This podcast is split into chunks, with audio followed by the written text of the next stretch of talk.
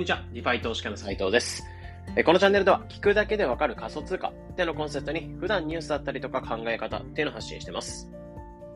で、今日は4月の18日月曜日ですね。えまあ、土日休み、まあ、ゆっくり休んだ方、まあ、社会人であれば今日からまた仕事スタートっていう方もいると思うんですけど、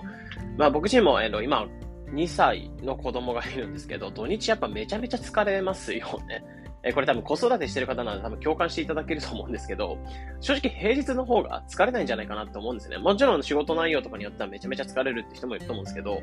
やっぱ慣れてることをやってた方が疲れないなって印象があって、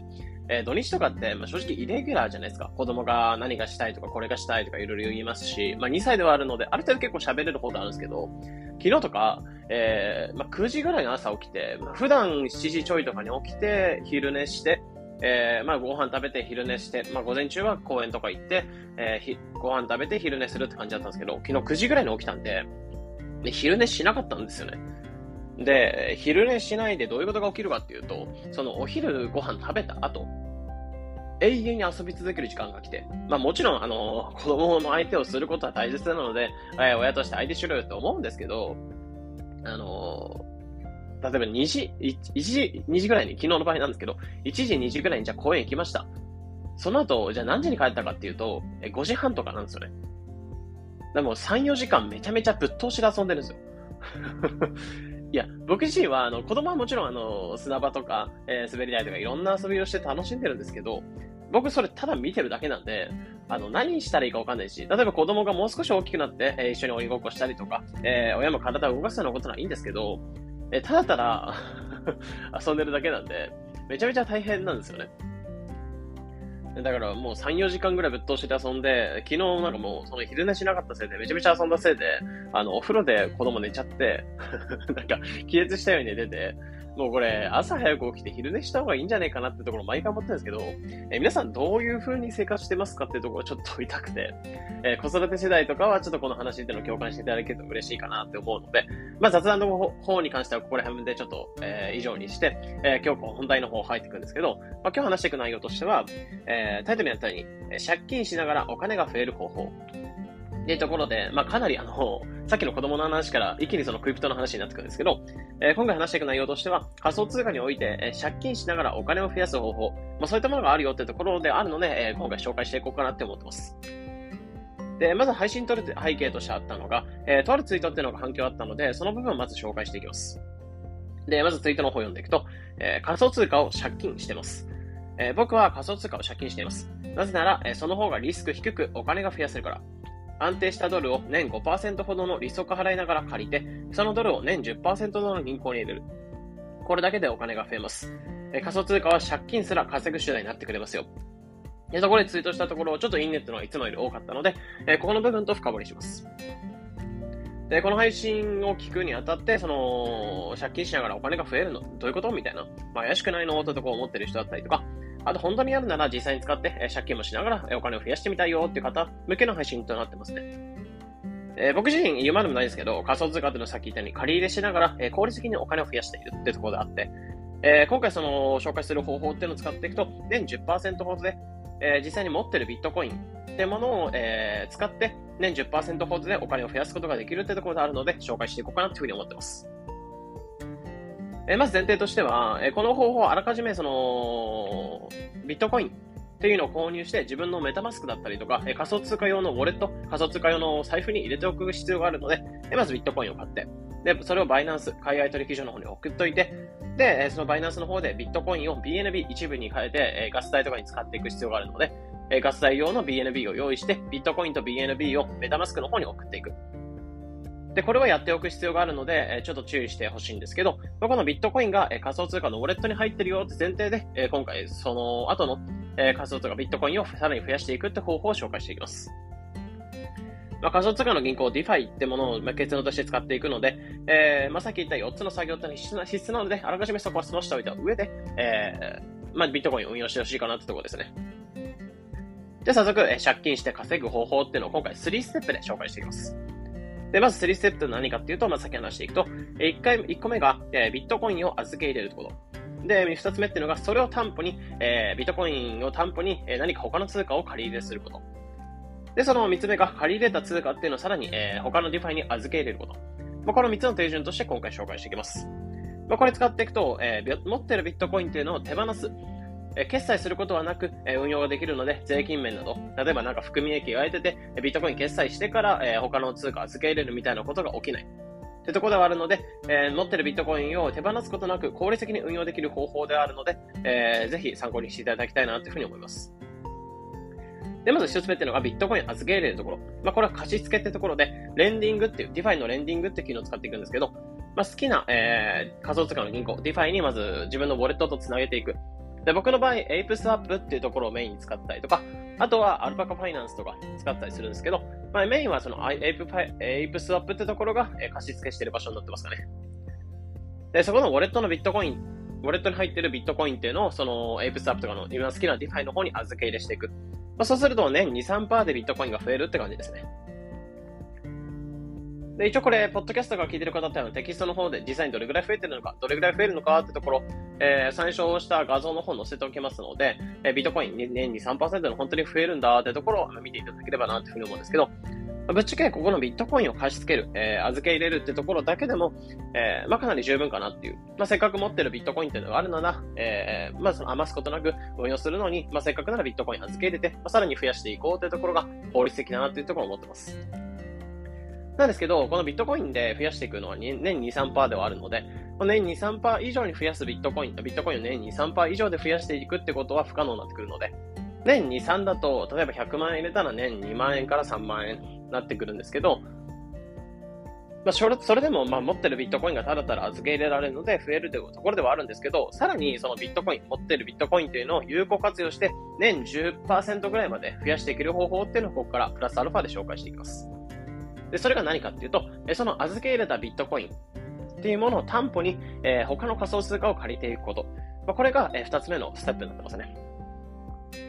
で、これどういうことかっていうと、まあ、さっき言ったビットコインとかを例えば100万円入れたらその70%、75%ぐらい、えー、75万とか70万ぐらいを担保に、あそのさっき言った100万円というのを担保に、まあ、それを預けてるってところ、貸し付けてるってところを信用にして、えー、75万か70万ぐらいが、えー、他の通貨で借りられるよってところなんですね。まあ、これが、えー、プラスアルファのやり方になってて、で、これで、例えばできれば、まあもちろん他の通貨もありなんですけど、年利息として5%ぐらい取られちゃうんですけど、えー、例えばドルとかっていうのを借りていく、ドルの連、ドルの価値に連動したステーブルコイン、えー、USDC とか USDT とか、えー、BUSD とか、そこら辺なんかを借りていく。えそうすると、年5%ぐらいの利息を払いながら、えー、ドルっていうのは借りられるって感じになってます。まあ、なるべくこの安定したドルの方がおすすめなので、まあ、そこは、えー、もちろん人それぞれだと思うんですけど、僕自身はそのドルを借りながら、えー、まあ、ビットコインと借り、ビットコインっていうのを担保にしながらドルを借りてるって感じですね。で、中にはこれポイントとしてさっき言ったように、 ApeSwap ってとこだったりとか、えー、使う DeFi によっては、まあ、その預け入れてくれてる。預け入れして、え、その担保にお金を借りてくれてるってことのお礼として、まあ、利用料として、え、プラスアルファで、え、 DeFi の方からトークンでの配られるんですよね。で、このもらえるトークンと利息のパーセントっていうのを見たときに、えー、もらえるトークン量、お礼の量度が多ければ多いほど、えー、むしろめちゃめちゃもらってる場合に関しては、まあ、借金していても稼げちゃうみたいな状態が生まれるんですよね。まあ、ここも一つ借金しながらお金を増やすポイントではあるんですけど、まあ、僕が使ってる今、エイプスアップってところだと、えー、まあ、ドルを借りただけだと10%ぐらい利息取られるんですけど、そこに、えー、バナナっていうトークンが配られるので、えー、プラスマイナスした時にだいたい2、3%ぐらい。まあ、時によっては5%、10%くらいいっちゃうんですけど、そのバナナ配布量によって変わるんですけど、利息っていうのはかなり安くなってくれるっていうところが一つの特徴ですね。で、さっき言ったように、このビットコインっていうのを、えー、預け入れして、えー、貸し付けして、それ担保にドルを借りていく。まあ、そうすることで、大体、えー、まあ、この時点では、えー、マイナス。まあ、借金しながらお金を増やすってことはできてないんですけど、この次に借り入れたドルっていうのはどうしていくかっていうと、まあ、3つ目が、他の DeFi に預け入れしていくこと。まあ、これがもう一つ増やすポイントになってくるんですよね。他の DeFi に入れることってことは、まあ、さっき言ったように貸し付けした、えー、ところも OK なんですけど、他の、例えば PancakeSwap とかで、さっき送ってきた自分のウォレットに入っているビットコインと、えー、借りたドルっていうのを通貨ペアにして、えー、まあ、ファーミングしていったりとか、まあ、お金を、えー、まあ、融資していくみたいなことですね。まあ、プールに対してお金を流動性提供して、えー、そこの利用料、金利収入を得ていくっていうスタイルで。まあ、これを使っていくと、ドルとビットコインのペアとかだと、パンケーキサップでは今、今朝見た感じだと10%ぐらい。なので、プラスマイナスした時に大体10%ぐらいでえビットコインが増えてるっていう状態になるんですね。なので、しかも安定したドルを持ちつつ、えー、まあ、しかも今、円よりもドルの方が強くなってるんで、その強くなってるドルとか、えビットコインとのペアにしながら流動性提供していくと、まあ、お金を維持していくと、お金が増えていく。なので、え年間で見たときにビットコインで持ってるだけよりも、年10%ぐらいでビットコインが結果的に増やせてるような状態になってくるんですよね。なので、これを使っていくと、えー、年2、3%増やすっていうところから10%ぐらいまで増やせるってこと。あとはほったらかしにしてるビットコインというのは単純に増やせる。まあ、効率的に増やせるっていうところと、あとは、えー、使ってくれたお礼としてもらえるのが、例えば ApeSwap であればバナナっていうトークンだったりとか、あとは PancakeSwap とかであれば、えー、ケーキってトークンをもらえたりとか、まあ、お得に、えー、ビットコインだけでなく、お得に仮想通貨っていうのをどんどん自分のウォレットに入っていく。まあ、ウォレットに溜まっていくって感じなんだね。なので、かなりお得にお金を増やしてくれるって感じですね。なので今話してた内容としてはビットコインをまず預ける、貸し付けること。で、それを担保に預け、まあ、その貸し付けた担お金を担保にもうお金を借り入れていくこと。で、この借り入れたものをドルとか、え、ビットコインとかと通貨ペアで他の DeFi に対して、えー、融資、融資をしていくみたいなこと。まあ、これやっていくと効率的に持ってるビットコインが運用できるよってところですね。じゃさらに、えー、この先ほど言ったように、お礼としてもらえてるトークンっていうのがあるって言ったんですけど、これを、えー、もらったトークンっていうの、これをある程度貯まったら、さらに他の DeFi に預け入れしていくこと。まあ、こうするとさらに、えー、効率的に増やせるってところがあるんですよね。まあ、これはしばらく時間が経ってから、ある程度自分のウォレットに入ってから、えー、まあ、ウォレットに入って、ある程度溜まったなってところで自分のウォレットに、えー、入れて、まあ、自分の手元に戻して、で、その戻したお金っていうのを他の DeFi に対して預け入れるってことがあるんですけど、まあ、貸し付け、レンディングみたいなものを使って OK ですし、例えばケーキとかであれば、まあ、ケーキを焼くって言われる、そのステーキングっていうのをしていくと、まあ、ケーキっていうのが年間60%ぐらいで増えていくって感じなんですよね。でもちろん、えー、ケーキの価値だったりとか、利回りの変動っていうのもある。まあそういったリスクはあるんですけど、まあかなり高い利回り。えー、ケーキとかであればさっき言ったように50から60%ぐらい。で、例えばバナナってトークンであれば50%ぐらい増えるって感じではあるので、ま、そういった溜まったお礼なんかも、え、預けていくと、さらに、さらに効率的に増やせてる、増やしていけるってところですね。なので、ここまでの話っていうのをまとめていくと、えーまあ、この3つのステップ。まあ、ビットコインっていうのを持ってるだけだとやっぱ結局もったいないので、えそこをさらに預け入れして、担保に貸し、借り入れして、で、この借り入れたものをえビットコインと通貨ペアとかで流動性提供していく。で、さらにその溜まったもら、もらったトークン、 DeFi とかからもらったトークンっていうのが溜まってきたら、でさらに他の DeFi に預け入れていく。まあ、こうすることで、より効率的にお金が増やしていけるってところを話していきました。じゃあ結論として最後話していくのは、まあ、せっかくビットコイン持ってるのは、まあ、ただ持っていく、ただせっかくビットコイン持ってるんだったら、ただ持ってるだけっていうのは結局もったいかもったいないかなっていうふうに思ってます。なんでかっていうと、それよりお金を増やすことができる技術っていうのが、まあ、正直今の仮想通貨、まあ、DeFi っていう領域が、領域だったりとか、まあ、かなり発展してきてはいるんですよね。なので、そういった技術っていうのが出てきてるのに、使わないのは正直もったいかなって、もったいないかなって思ってて。もちろん預け入れたところで、えー、そこの預け入れた場所がハッキングされたりとか、お金が盗まれちゃうみたいなリスクはあるんですけど、まあ、現金とか例えば普通にまあ、財布に全部、例えばお金が入ってて、えー、自分のもらってる給料とかが全部財布に入ってるって人いないと思うんですよね。まあ、多分一番銀行銀行に預けてたりとか、もう財布に全部入れてたら正直危ないと思いますし、という感じで、えー、まあ、いろんなところに分散してお金を入れてる、まあ、貯金用の口座とか、えー、生活用の、生活費を使う用の口座とか、あとはクレジットの引き落とし用に使う口座とか、家賃の引き落とし用に使う口座とか、え口座をいろいろ分けてるようなイメージで、えー、ビットコインっていうのもただただ一つ取引所にお金を持っておくだけではなく、えー、いろんな DeFi とか、いろんな銀行に入れたりとか、ウォレットに入れておいたりとか、えー、いろんなところに分散して入れておく。まあ、これも一つありなんじゃないかなってところを思ってますね。